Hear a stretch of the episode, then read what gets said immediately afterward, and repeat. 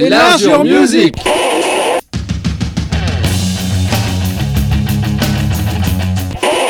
Enlarge Music 293. Bonsoir à tous, bonsoir à tous. Quel super générique, je le répète encore, mais génial notre générique. Donc toujours dans l'émission 1193, j'appuie sur la gâchette. Je vais la refaire encore. je te laisse, je te laisse euh, dire bonjour. Oui, bah bonjour à tous, à Steph et voilà. J'espère que tu vas bien. Euh, on a pris un plaisir, euh, un très grand plaisir à faire la première partie de 93, se replonger dans cette époque Ouais, et mettre ses se groupes. Et je- un peu, là. je- quoi? On se reconcentre un peu. Ouais, et je pense que euh, sur cette deuxième partie, on va, on va prendre autant de plaisir parce que allez, euh, vous allez découvrir la prog, mais nous, c'est nous fait plaisir de passer ces groupes. Et je vais attaquer direct avec un groupe qui nous est cher à tous les deux, à savoir Catherine Will, euh, groupe de rock alternatif anglais qui Très est connu. On a quand même choisi un peu. On, on a dû écrémer du difficilement, mais voilà. Mais Ouais, c'est ça. Will, très très bien. Très bon choix, monsieur. Ouais, groupe de rock alternatif anglais, souvent associé euh, au courant shoegaze, peut-être à tort. Un groupe qui a été actif de 90 à 2000. Ils ont sorti au cours de leur carrière cinq albums qui ont connu euh, des succès commerciaux, on va dire, euh, divers. Oui. Le- le- ouais. Alors leur nom, ça vient d'un feu d'artifice qui est connu sous le nom de Catherine Wheel, donc la roue euh, de Catherine. Ouais. Je crois que c'est sur une des pochettes de disques. Mm. Et en fait, ces feux d'artifice, eux-mêmes avaient emprunté euh, le nom à une, euh, à une euh, torture, un dispositif de torture médiévale qui s'appelait la roue de Catherine. Voilà. Leur premier album, Ferment, qui est un très bon album, il paraît en 92 et il les a fait connaître, mais c'est avec leur album suivant, Chrome, sorti un an après, donc en 93, et notamment avec la sortie du single Crank que je vais diffuser, que le groupe a connu son plus gros succès. Il va suivre trois autres albums, selon moi, beaucoup moins intéressants. Je pense Ouais, qu'on se rejoint. aussi. Même si Ferment, leur premier album, c'était un excellent disque de shoegaze, à la fois racé, puissant, porté euh, plus par un chanteur, euh, en plus porté par un chanteur au-dessus de la moyenne. Ce deuxième album, lui, il est un cran au-dessus, selon moi, bien supérieur. Selon moi, la pièce maîtresse du shoegaze, hein, si on peut euh, les mettre dans ce mouvement. Ouais. Du shoegaze qui réussit à être accessible, épique, sans se formater et sans verser dans le pompeux de bas étage. Une vraie merveille. Bien que Catherine Will n'ait jamais eu d'album ou de chansons qui ont connu un grand succès dans leur pays d'origine, le groupe continue d'être populaire parmi les fans et les critiques du rock alternatif et du shoegaze et ils ont maintenant un statut de groupe culte. On va écouter, comme je disais, le titre Crank, issu de leur deuxième album Chrome. À noter qu'ils ont fait une pile session en 91, avant même d'avoir été signé chez une maison de disques. Il était tout le temps là où il fallait être, le Saligo. C'est agaçant, ce monsieur. C'est ça. Très agaçant. hein. Je sais pas, Catherine Will tourne encore là, je ne sais pas trop. J'ai pas suivi, je te dis. euh, Puis pour ma part, ça sera un autre groupe anglais avec un chanteur euh, polonais. Donc il chantait avec un accent Valdemar polonais. Kita. Voilà.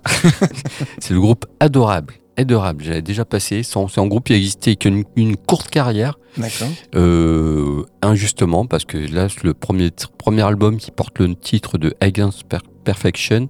Moi aussi, je parle polonais en anglais polonais. euh, c'est un grand disque méconnu qui est un mélange de noise, de shoegaze. C'est un chaînon manquant entre euh, cette scène-là. Euh, euh, ça serait un chaînon manquant, on va dire, entre les grosses, grosses machines que sont devenues Blur et Oasis. C'était juste là entre deux. Signé chez Creation.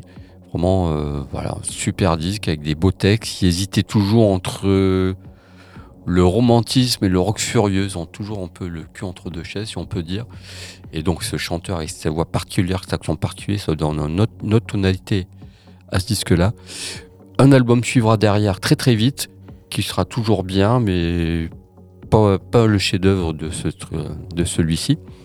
Mais surtout, en fait, c'est que Creation les a totalement lâchés parce que Creation, ce genre de musique, ne s'en occupait absolument pas. Mm. Donc, pas de promo, rien du tout. Donc, le groupe euh, a disparu, en fait. Ils ont totalement arrêté la musique. Je sais pas ce que, ceux qui sont devenus dans l'indifférence totale. C'est très injuste. Donc, ça serait bien de réhabiliter ce disque-là. Il a été réédité il y a deux ans. Mais bon, je pense que ça n'a pas non plus servi à grand chose. Mais bon. Hein, on ne sait jamais. Sait-on jamais Je vous invite en tout cas à. J'ai une pomme de terre dans la bouche, c'est très désagréable, je la jette, je reviens. En tout cas, ce disque-là, Against Perfection, est vraiment un disque redoutable, de, redoutable tout court, euh, pour tous ceux qui aiment les, les chants, enfin les chanteurs enflammés, les chanteurs qui sont. Enfin voilà, il y a un truc qui se passe. Je vous propose le titre Auto Fat In pour illustrer tout ça. N'oubliez pas d'écouter le premier, le premier titre de cet album qui est vraiment superbe et surtout le dernier qui claque aussi. Mais moi, je connaissais pas ce groupe avant que tu m'envoies la prog et du coup, j'ai écouté et j'ai trouvé ça vraiment terrible. Mm. Il y a un truc qui se passe en fait, un truc, euh, une espèce de truc suspendu et intemporel. quoi. Donc deux super groupes et donc on commence cette deuxième partie de 1993 avec le groupe Catherine Will.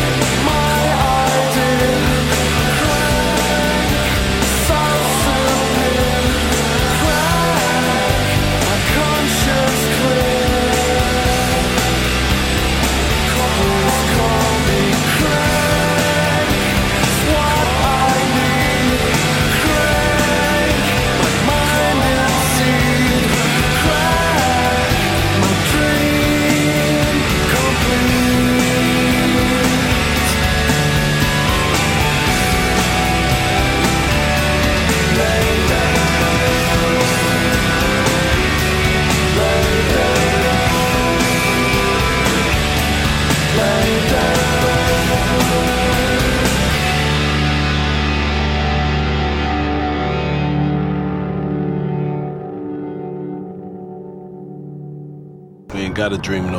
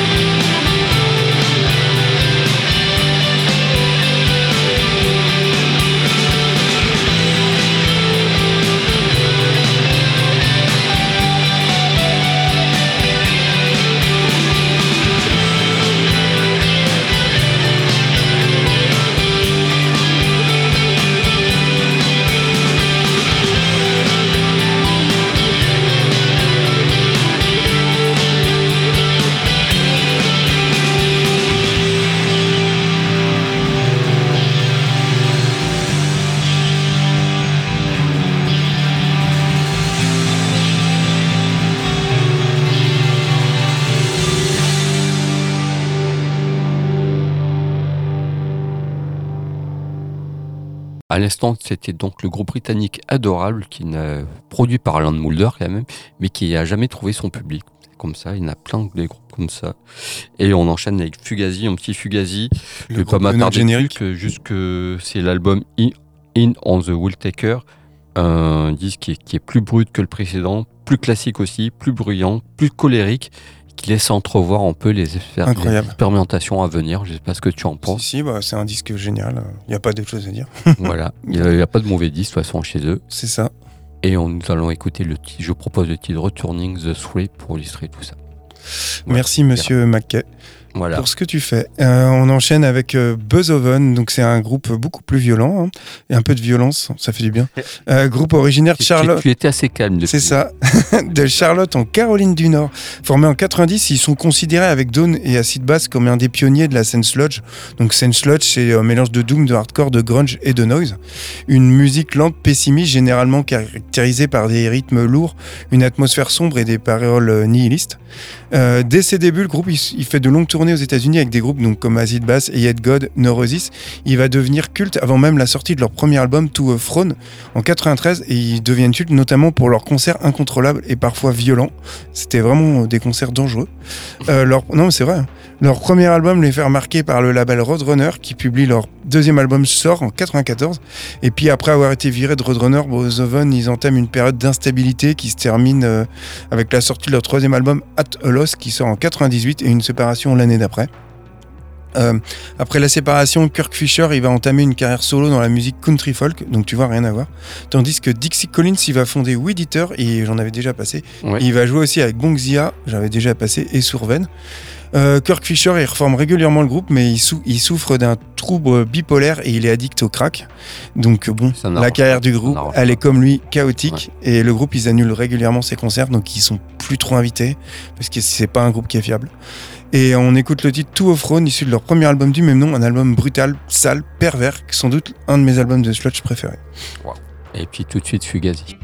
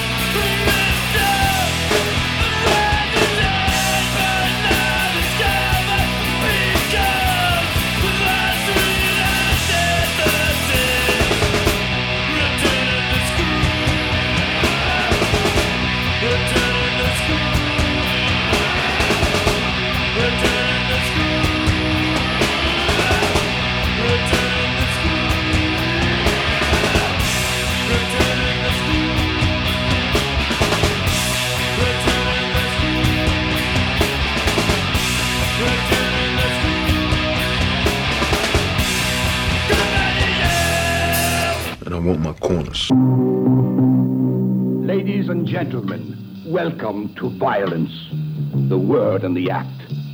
While violence cloaks itself in a plethora of disguises, its favorite mantle still remains sex. Violence devours all it touches, its voracious appetite rarely fulfilled. Yet violence doesn't destroy, it creates and Today, there's Advent.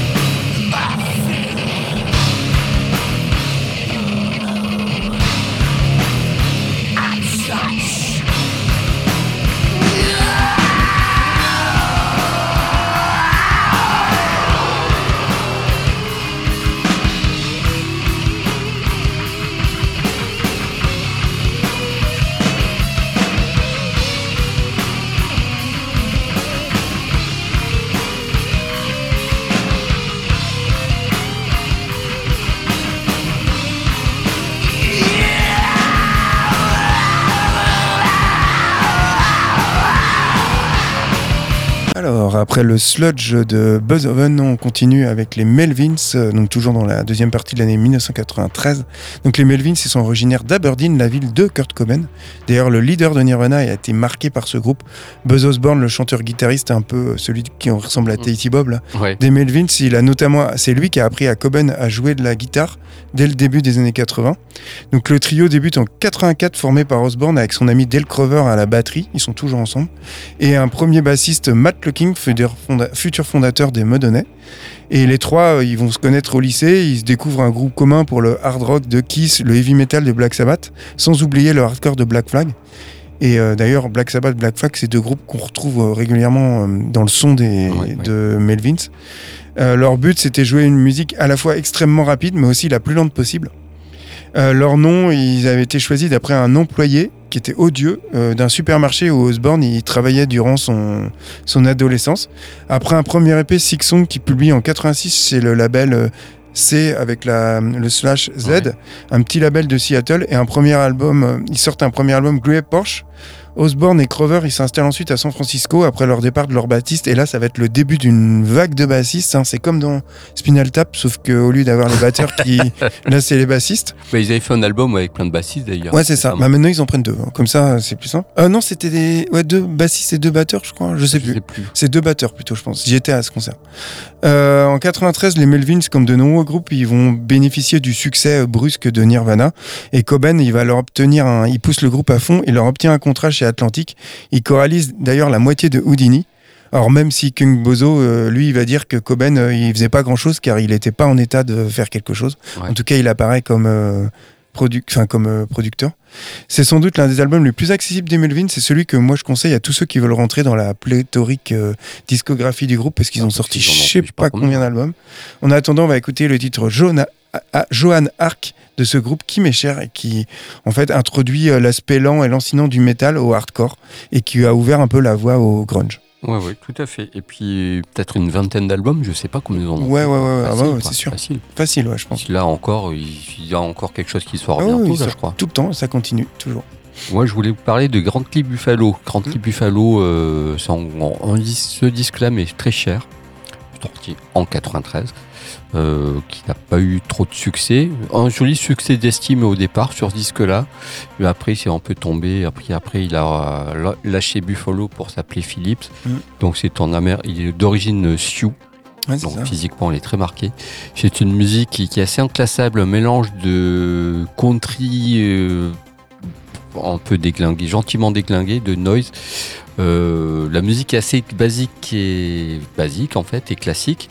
Il a une voix très particulière qui donne une espèce de truc à, le- à leur musique qui est assez magique, un truc euh, qui, est, avec de l'énergie aussi. C'est un groupe, euh, tu imagines que tu es au pub en train de boire des bières, il y a un groupe là qui te met une grosse claque. En fait, c'est ça avec ce groupe-là. C'est que ça te, c'est tout simple et en même temps, c'est singulier et ça te surprend et c'est, c'est, enfin, c'est porteur d'émotions leur disque en fait. Voilà, j'ai lâché le mot. Voilà, et je vous propose le titre Fuzzy qui est vraiment un classique du groupe, un classique même de, des années 90. C'est un, c'est un morceau qui a beaucoup tourné sur les ondes à l'époque. Et voilà, c'est pour voilà un disque qui m'est très cher et l'album porte le même titre qui est Fusil. Je vous invite à écouter aussi sur cet album le titre, euh, le titre qui ouvre l'album aussi, le titre Grace qui est un peu vers la fin et le tout dernier disque, le tout dernier titre vraiment qui claque beaucoup beaucoup quoi. Ok. Voilà pour mon Grand Prix Buffalo. Eh ben, on écoute euh, les Melvins.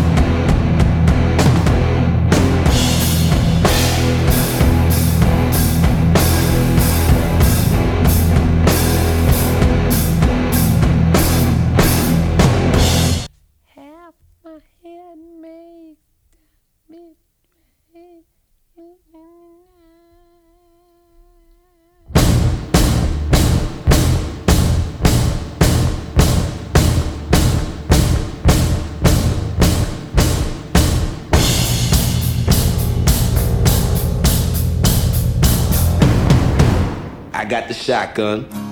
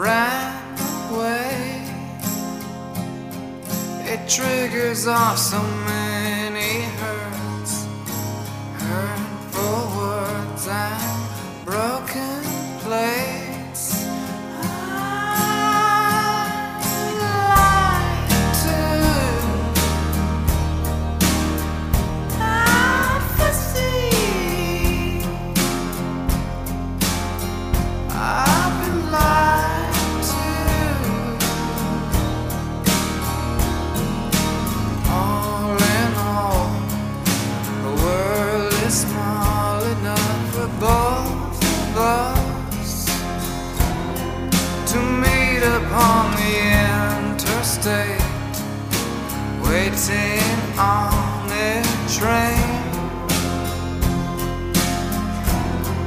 And just when those big arms lift up, falling.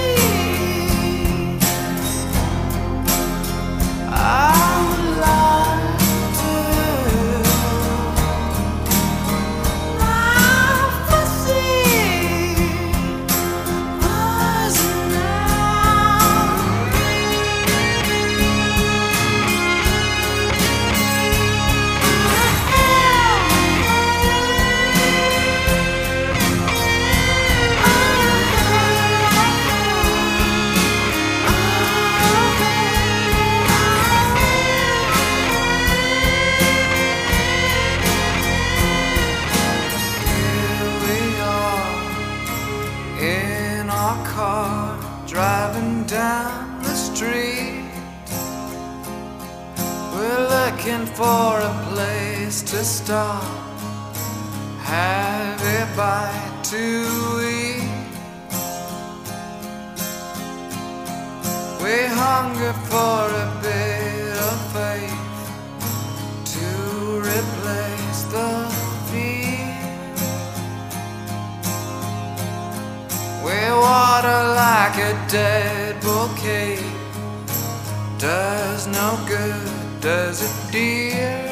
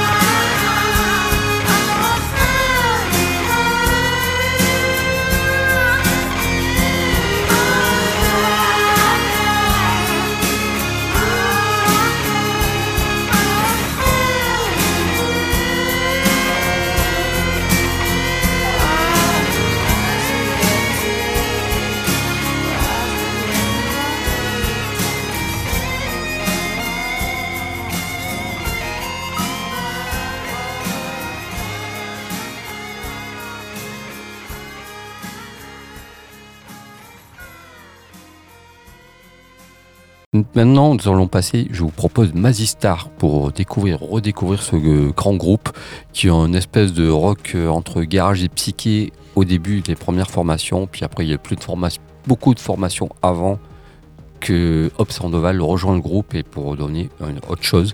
C'est un, c'est un rythme, rythme assez obsédant, c'est très lent, c'est délicat, c'est fascinant en fait cette lenteur, cette espèce de voix qui est un peu éthérée, qui flotte au milieu de tout ça.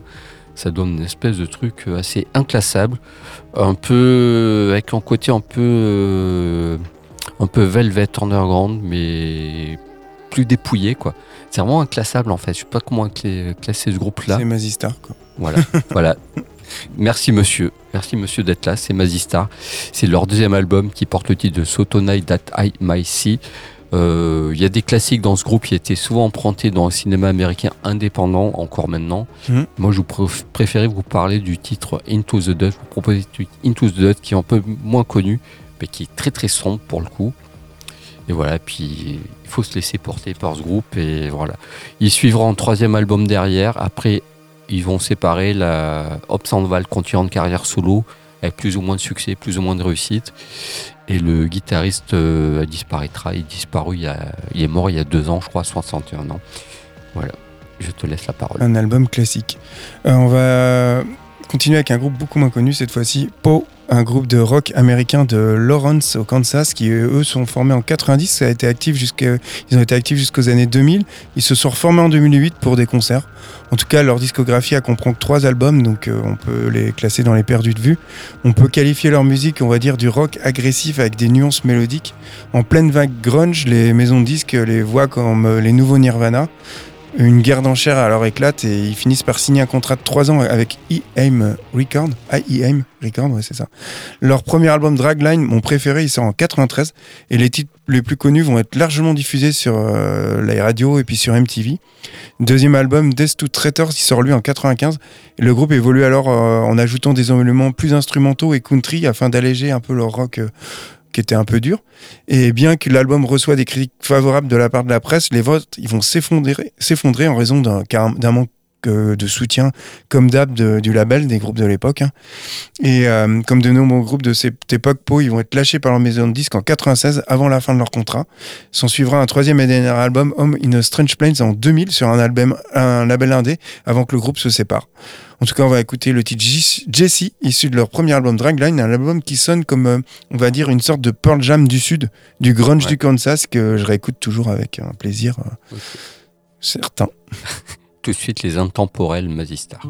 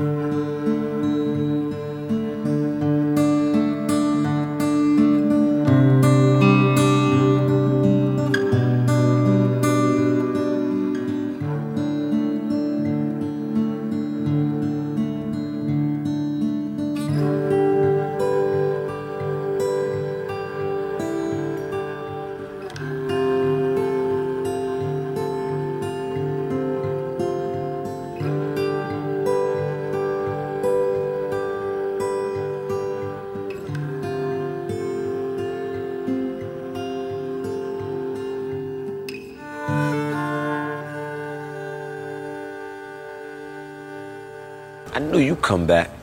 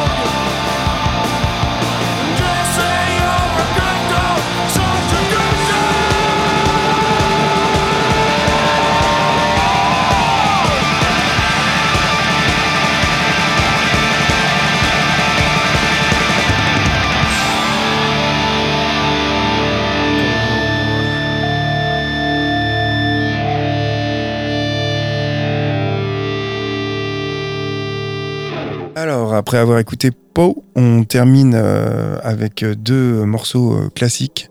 Alors, je vais commencer avec Slow Dive. Donc, on parle régulièrement de Slow Dive, hein, ce groupe de la région de Londres. C'est difficile de résister en même temps. C'est ça.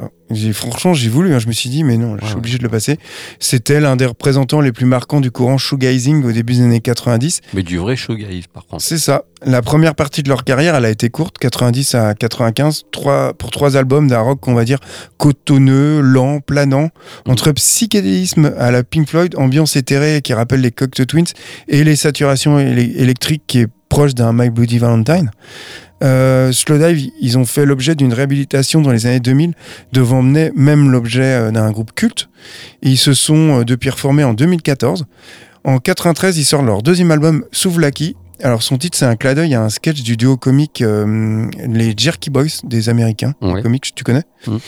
Moi, je connaissais pas. Un disque qui est composé dans la douleur. Ils ont dû écarter une quarantaine de chansons suite au rejet d'Alan McGee de Creation, qui lui voulait un album plus commercial. Il est pas facile, lui, je pense. Non, il avait pas l'air facile. On retrouve sur, cette di- sur ce disque euh, les expérimentations sur le son, euh, certaines influences du dub et surtout la présence de Brian Eno. Alors au départ, il a été sollicité Eno pour réaliser l'album et lui, il n'a pas voulu. Il a préféré une collaboration. Al Steed, le chanteur de Slowdive, il va d'ailleurs déclarer avoir connu avec Eno l'une des expériences défoncées les plus irréelles de sa vie. Alors, apparemment, le monsieur euh, n'a pas une vie très saine. Ouais. Et Il en fait un gourmet. C'est ça. Euh, Souvlaki sort au moment de l'émergence de tout ce qu'on va appeler euh, la Britpop. qui vient de débarquer notamment avec Suède. Et ils vont recevoir un accueil critique mitigé, même si depuis le. Comme je disais, le groupe a été réhabilité, il est devenu ultra culte. On va écouter un morceau que j'adore, mais à un point, When the Sun Hits, issu de ce fameux album. Voilà. C'est pour ça que je voulais te le laisser. Et moi, je vous parlais de PJ Harvey, parce que PJ Harvey, deuxième album, deuxième choc de- musical. Mm. Euh, voilà, c'est difficile de passer à côté de cette dame à cette période-là. C'est sûr. Euh, c'est un disque qui a été produit par Steve Albini, on n'a pas encore parlé de Ah, cette c'est vrai. rentrée. Ce son avec un son, son sec, tendu, rageur. Euh, c'est parfois même c'est crade par moment. C'est un disque qui des, chansons sont presque nues, ça déborde de féminité, c'est colérique, c'est rageur.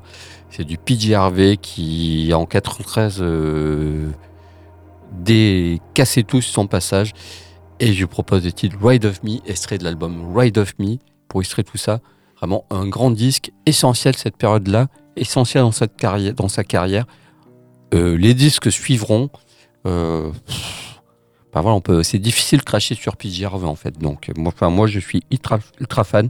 T'es pas le seul. Et voilà, oui, et à juste titre d'ailleurs. Mhm. Euh, voilà, qu'est-ce que je peux dire de plus que c'est que qu'il faut écouter Ride of Me, ce serait l'album Ride of Me tout simplement avec cette pochette un peu crade aussi où elle est à moitié nue dessus. Enfin voilà, je n'en dis pas plus, les mots me manquent en fait pour parler de. En tout cas, on va terminer avec euh, deux, deux morceaux ultra cultes. Et puis, en tout cas, je sais pas pour toi, mais c'était quand même chouette de faire cette Ouais. année-là en particulier où j'ai vraiment passé, euh, enfin, à des réécouter pour la préparer des superbes euh, disques qui nous, en fait, nous qu'on aime encore.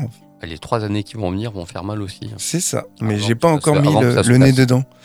En Après, euh, après, on passera plus à une émission, une seule émission par la suite parce que ça se calme après. Ouais. En tout cas, euh, on vous souhaite un bon, une bonne fin de dimanche et puis on vous dit à la semaine prochaine pour sans doute une émission classique.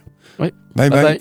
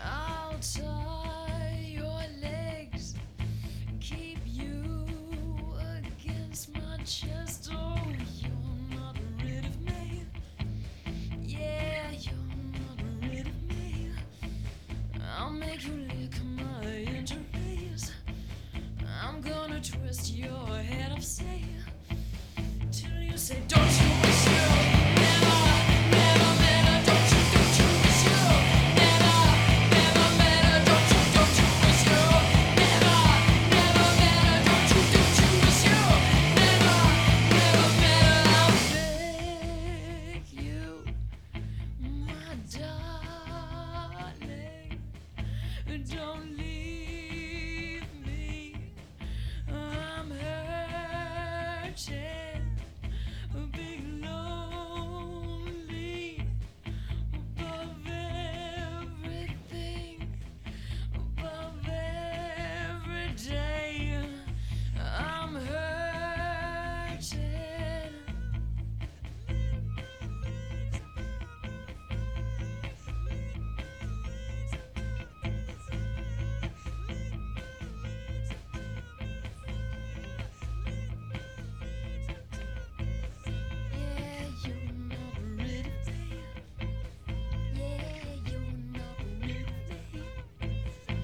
make you lick my injuries. I'm gonna twist your head off, say, till you say, don't.